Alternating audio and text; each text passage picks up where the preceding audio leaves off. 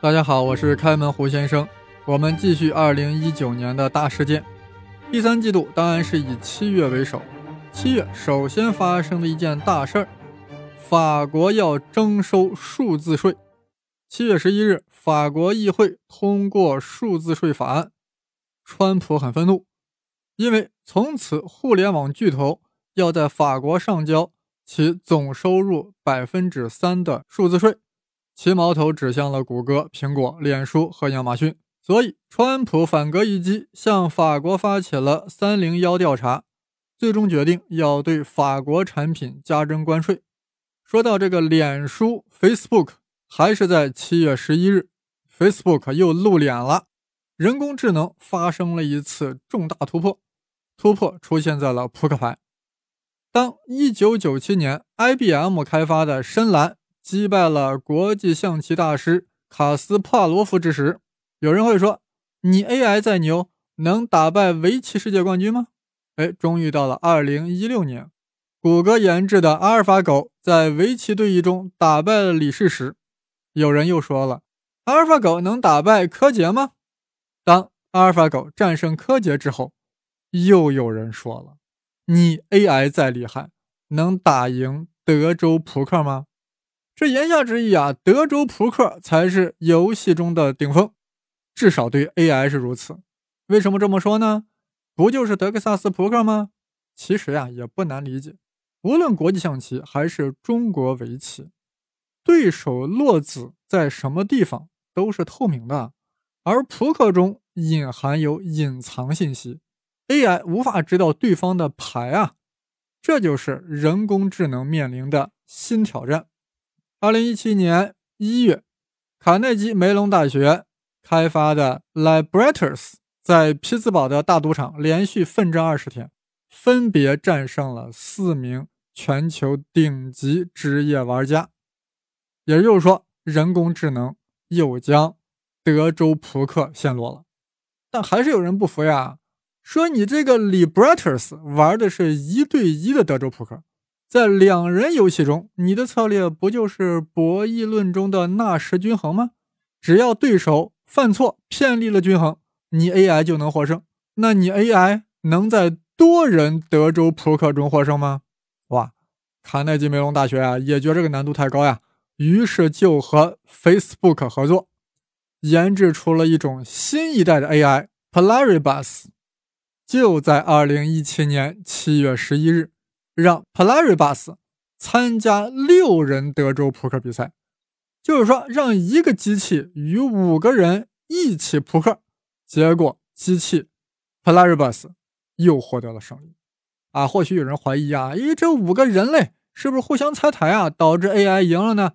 所以又换了一种玩法，让五个 AI 与一个人同时玩六人扑克，结果还是人类败北了呀。Polarbus 在整个游戏的表现中明显优于人类，尤其是他竟然会虚则实之，实则虚之，虚虚实实，令人难以揣摩他手中的牌。比如说，他有时明明拿了一手好牌，却故意下很低的赌注，由此来蒙蔽人类。polarbus 在这种非完整信息博弈中，竟然表现出类似人类的诡诈。的确不能简单的归功于其计算速度快。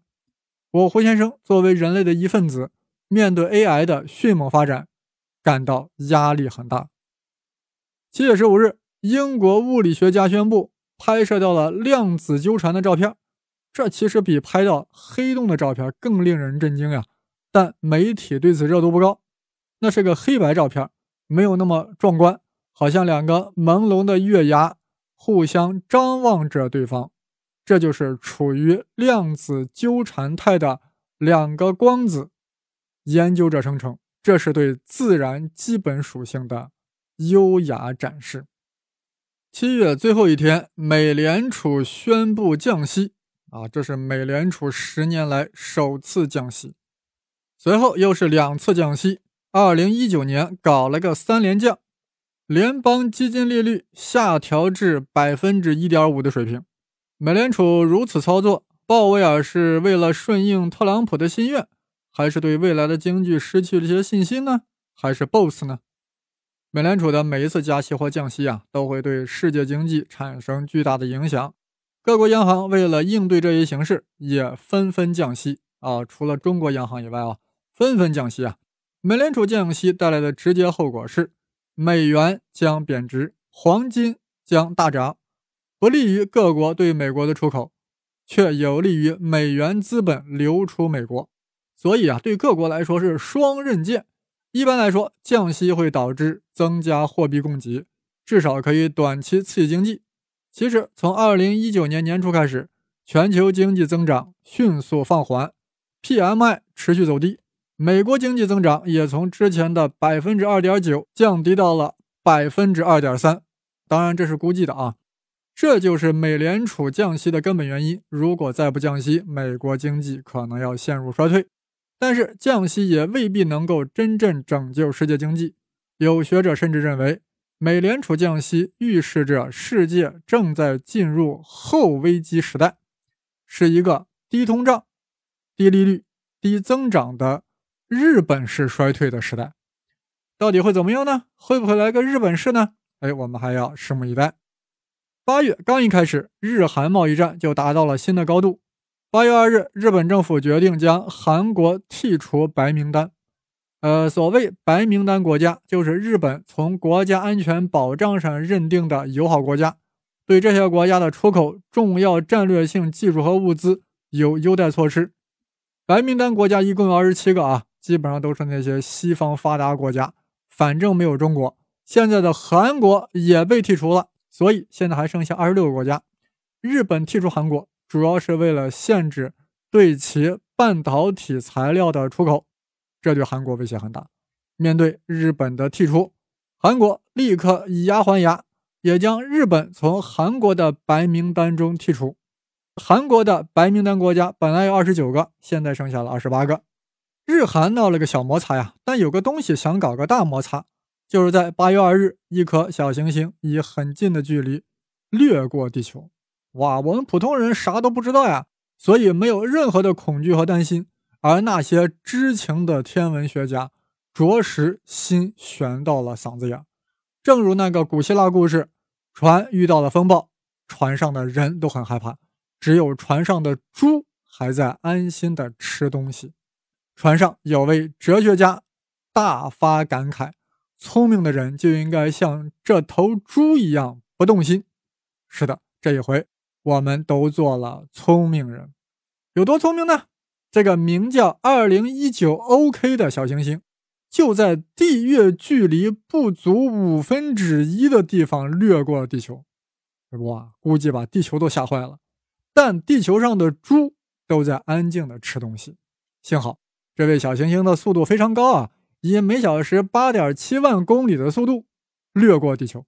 如果再慢些的话，就会被地球引力所捕获，哇！一旦撞击，将会释放出相当于三十个广岛原子弹的能量。这个小行星尤其可怕的是啊，在它掠过地球的前一天才被发现的。天文学家竟然说啊，不知道它从哪冒出来的，啊，说它的直径才有一百来米，而且在接近地球的前三天，突然亮度了降低了一千倍，所以我们没发现。这是理由吗？这么大的事儿竟然不上心！如果能提前三天预警，美俄中的核导弹可以将之锁定呀，地球就会万无一失。所以我强烈建议扣除全世界所有天文学家二零一九年的年终奖金。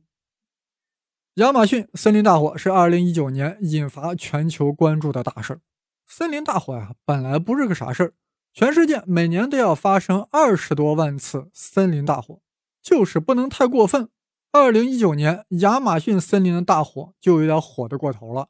截止到八月份，已经发生了七点二万次火灾，打破历史记录，引发全球关注。因为亚马逊森林是地球的肺啊，是一个吸入二氧化碳、呼出氧气的肺。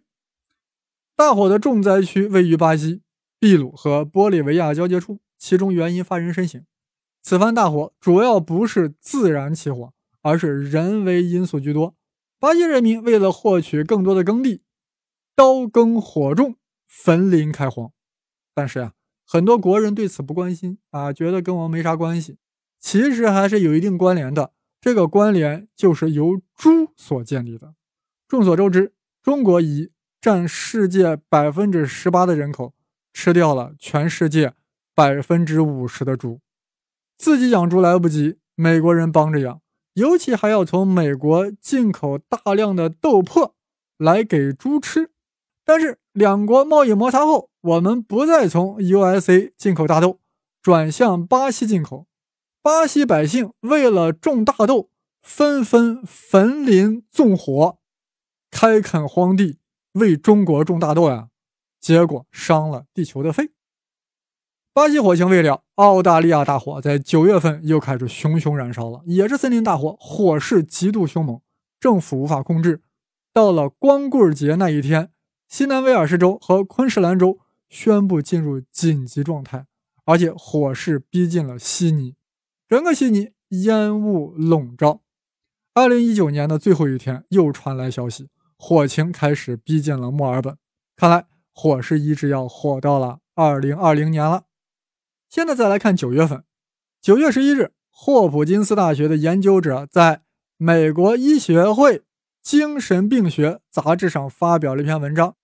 声称每天浏览社交媒体平台超三小时的青少年更容易出现抑郁症、焦虑症。为啥呢？因为社交媒体可能会造成一种错觉，让我们觉得其他人更快乐、更富有，令青少年觉得自己过得很糟、很失败。当然，霍普金斯大学是调查了六千五百名美国青少年得出的结论。我觉得呀，可以抽样调查的方法来看看我国经常看。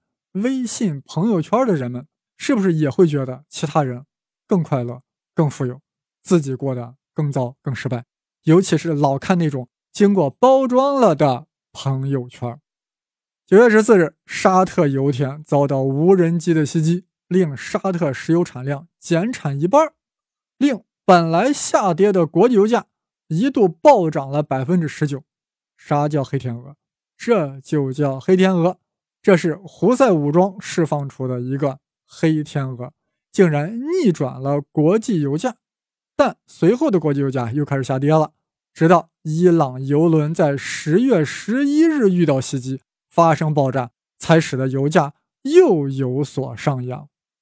总的说来呀，石油市场的供大于求的局面未能改变，全球经济疲软，对石油的消费不足。虽然欧佩克已经执行了减产计划。